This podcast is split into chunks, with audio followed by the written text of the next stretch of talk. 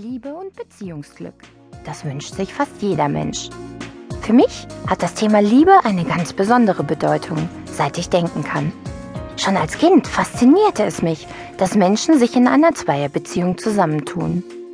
Ich beobachtete meine Mutter und meinen Vater und natürlich auch die Eltern meiner Freundin. Bald schon fand ich heraus, dass es in einer Liebesbeziehung bestimmte typische Situationen gibt, Muster, die immer wiederkehren. Was das Eingehen einer festen Beziehung angeht, war ich dann später allerdings selbst nicht gerade heldenhaft. In der Regel zog ich es vor, rechtzeitig Reis auszunehmen, wenn aus einer Verliebtheit etwas Ernstes zu werden drohte. Irgendwann kam ich mit einem charmanten, tollen, sehr gut aussehenden jungen Mann zusammen. Wir hatten eine harmonische und abwechslungsreiche Beziehung, die uns beiden Spaß machte. Wir waren uns sehr ähnlich. Nachdem wir zwei Jahre lang zusammengelebt hatten, machte mein Freund mir einen romantischen Heiratsantrag. Ich war ganz beseelt und sagte im Rausch der Glückshormone Ja. Die Wochen danach waren der blanke Horror.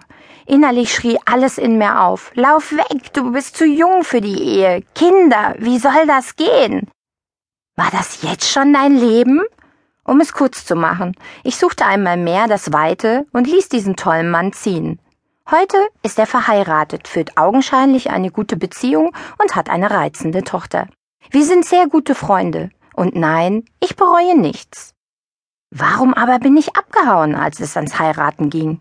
Seinerzeit hatte ich gute Argumente parat, konnte ich mir die Dinge schönreden und mir selbst etwas vormachen. Heute klappt das nicht mehr so einfach. Inzwischen kenne ich meine Muster und inneren Beweggründe. Letztlich war es damals die pure Angst, die mich flüchten ließ. Ich hatte Sorgen, meinem Partner nicht dauerhaft zu genügen. Tief in meinem Inneren war ich mir sicher, dass er irgendwann die Nase voll von mir haben würde und dass er andere, viel tollere Frauen kennenlernen und dann merken würde, dass ich ja nur eine Mogelpackung war, die nichts konnte, nichts war und nichts darstellte. Wer will schon auf diese Weise stehen gelassen werden? Nein, da beendete ich doch lieber die Beziehung, bevor es zu dieser schmerzhaften Enttäuschung kommen konnte. Ganz schön verquer, oder? Kennen Sie selbst solche Gedanken? Aus der Arbeit mit den Menschen, die ich berate, weiß ich, dass solche Ängste nicht nur mich umtreiben, sondern auch viele andere Leute. Häufig haben sie mit unseren inneren Mustern und mangelnder Selbstliebe zu tun. Umso mehr fasziniert es mich das, warum und wie zwei Menschen zueinander finden. Rüdiger Schache erklärt in seinem Buch Das Geheimnis des Herzmagneten, dass wir bei der Partnersuche a. jemanden suchen, der ähnlich ist wie wir, b. jemanden suchen, der komplett anders ist als wir, oder c. jemanden in unser Leben ziehen, den wir auf gar keinen Fall haben möchten. Ich bin überzeugt, dass das zutrifft.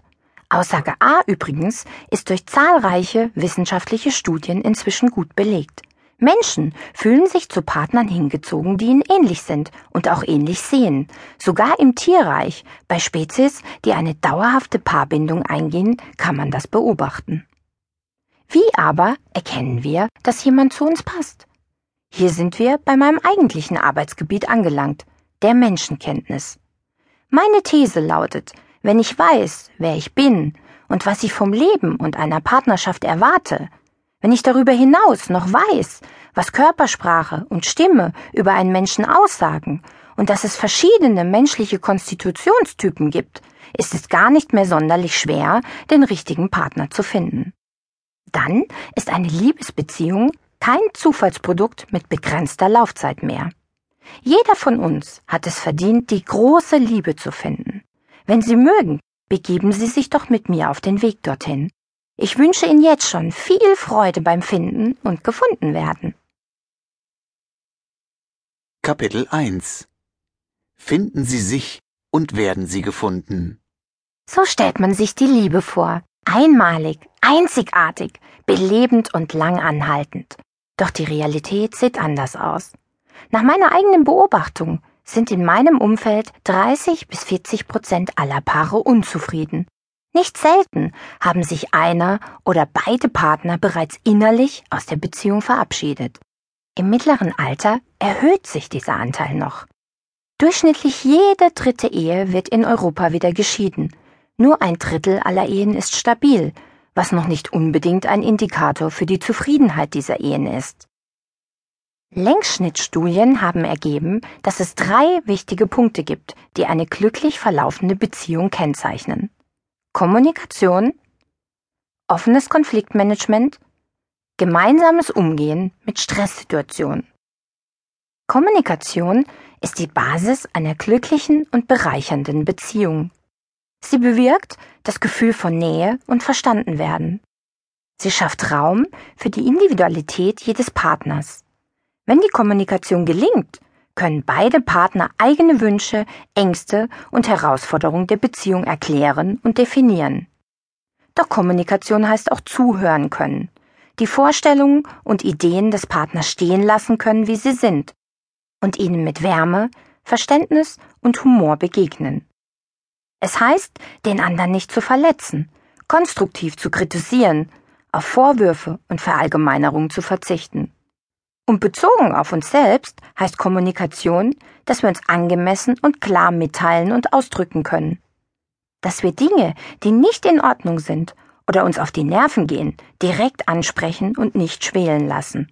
Dass wir den anderen einbinden, wenn es uns nicht gut geht, um Verständnis und Hilfestellung zu erhalten. Doch lassen Sie uns von vorn anfangen. Erinnern Sie sich noch daran, wie Sie etwas Bestimmtes das erste Mal getan haben? Skifahren Fahrradfahren, Lesen, Laufen, Klavier spielen, etc. Sicher waren sie bei ihrem ersten Versuch ganz bedächtig und behutsam. Sie haben über jeden Schritt nachgedacht und sind eher vorsichtig und zögerlich vorgegangen als draufgängerisch. Doch mit zunehmender Übung kam auch die Routine. Sie wurden sicherer, wagemutiger und vielleicht auch weniger behutsam. Was beim Skifahren, Fahrradfahren und so weiter von Vorteil ist, passiert uns leider auch in unseren Partnerschaften. Am Anfang sind wir sehr vorsichtig, tasten uns an den anderen heran, versuchen herauszufinden, was dieser mag und was nicht, sind kompromissbereit, tauschen uns aus, sind offen. Doch dann kehrt die Routine in unsere Beziehung ein. Wir glauben uns des anderen sicher zu sein, alles ist normal, der Reiz des Neuen ist verflogen. Untersuchungen belegen, dass niemand so ruppig miteinander umgeht wie eingespielte Paare. Selbst in Freundschaften ist man reflektierter und behutsamer. Gerade dann, wenn unsere Beziehung zu etwas Alltäglichem wird, wäre es nötig, klare Partnerschaftsregeln aufzustellen, damit wir uns nicht verlieren. Auf ihre Gesundheit achten die meisten von uns recht genau. Wir wissen im Allgemeinen, was unseren Körper schädigt, was ihm Energie raubt, und meistens versuchen wir, dies zu vermeiden oder doch zumindest einzuschränken, um möglichst lange gesund und munter agieren zu können. Doch wie ist es mit der Liebe? Mit ihr gehen wir um, als wäre sie die normalste Sache der Welt, und wenn sie plötzlich verschwindet, schauen wir traurig aus der Wäsche und verstehen nicht, was uns widerfährt. Von meiner Liebes- bzw. Heiratsflucht habe ich Ihnen bereits erzählt. Bis vor vier Jahren habe ich dieses Muster des Weglaufens immer wieder wiederholt. Warum ich das hier erwähne? Weil es mit meinem Bild von mir selbst zu tun hatte. In meiner Kindheit bekam ich immer wieder elterliche Botschaften zu hören wie Du bist nichts, du kannst nichts, dich braucht eh keiner, aus dir wird nie was, du bist zu dumm, um zu Natürlich haben diese Botschaften mich geprägt.